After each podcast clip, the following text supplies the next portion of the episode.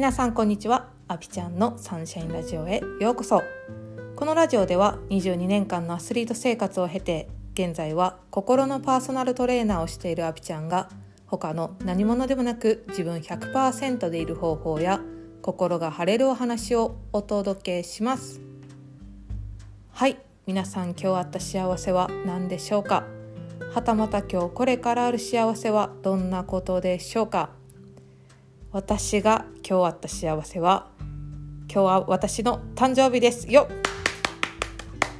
えー、10月18日36回目の誕生日を迎えました。おめでとうございます。ありがとうございます。本当にねここまでうんいい人生をね過ごせてこれたと思うんですよ。我ながら。でこれは本当に自分一人でできたことじゃなくて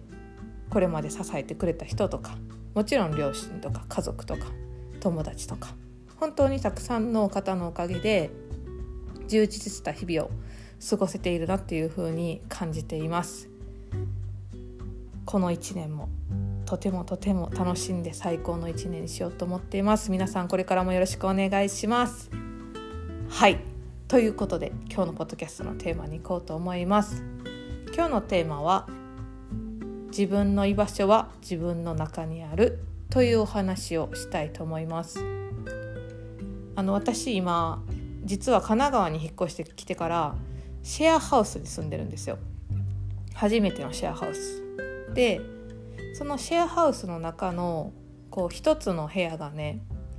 えっ、ー、とアドレスっていうシェアハウスのサブスクサイトの方たちが使う一室があるんですよ。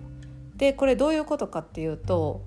えっと、アドレスっていうサイトに登録してお金を払っている方はそのアドレスの拠点となるところにあの泊まれるんですよねそのシェアハウスに泊まることができる。でだいたい1週間単位でこの家を変えていくらしいんですけど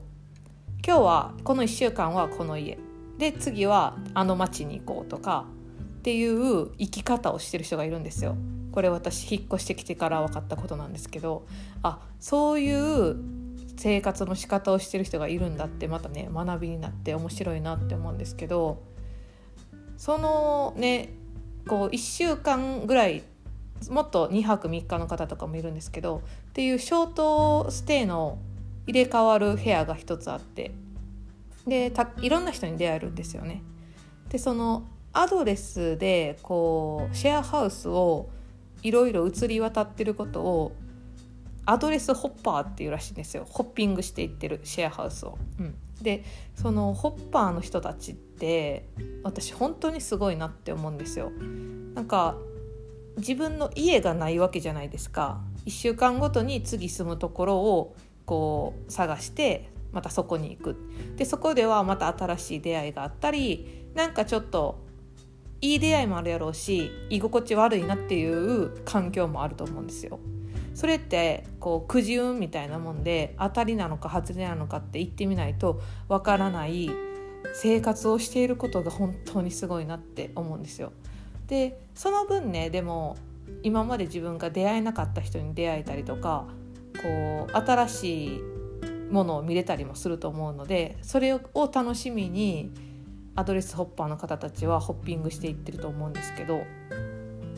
ちょうどねあの今その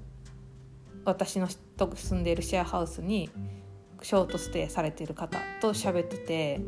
こう私はそれアドレスホッパーってでできないなって思うんですよ。こうなかなか自分が居心地いい環境ってそのパッて作れるものじゃなくて自分が根付いて作っていくものって思ってたりとか人間関係もこう新しい出会いをたくさん求めているっていうよりかはこう深く濃く作っていくことが私は好きなのでなんか自分はそれはしないだろうなっていうふうに思うんですけどそのアドレスホッパーの方になんか自分の居場所がないことってしんどくないんですかっていうことを聞いたんですよ。でそれを聞いたらなんか初めはこうしんどかったりもしたけどその自分の居場所が家とかっていうここが自分のこう住処だっていうところがないからこそ自分の心の中に自分の居場所があるって言ってたんですよ。これめっちゃすごいなと思ってでこれは私家があったとしても自分でも作るべきことやなっていうふうに思ったんですよね。で誰かに幸せにしてもらう楽しませてもらうとかっていうでいい環境を与えてもらうとかっていうものじゃなくて自分の中に自分の居場所自分寄り添ってくれる自分がいたり楽しませてくれる自分がいたりこう時には正してくれる自分がいることによってその他人に依存して与えてほしい何々してもらいたい幸せにしてもらいたいとかっていうのがなくなると思うんですよ。でそれがなくなることによってなんでこれをしてくれないのっていう他人への期待とか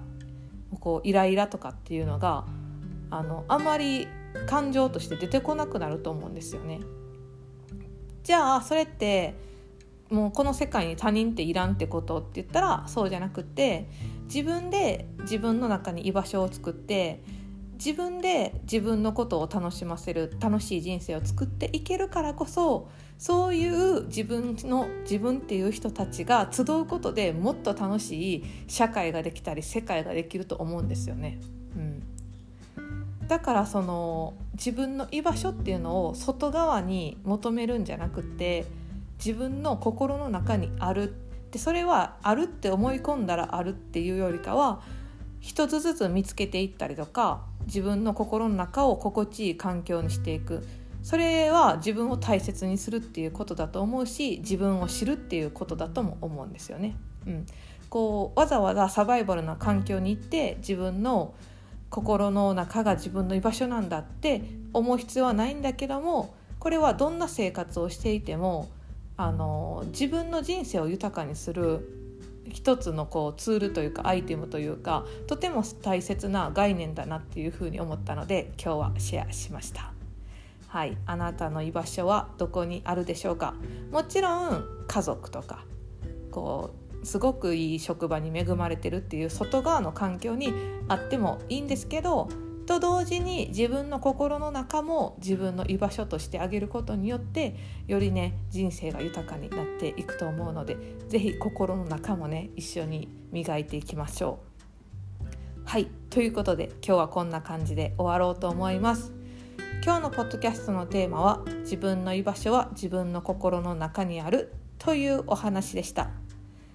はい秋晴れの日々が続いていてとってもすがすがしいですね。皆さん今日も素敵な一日をお過ごしください。ではまた。チャオチャオ。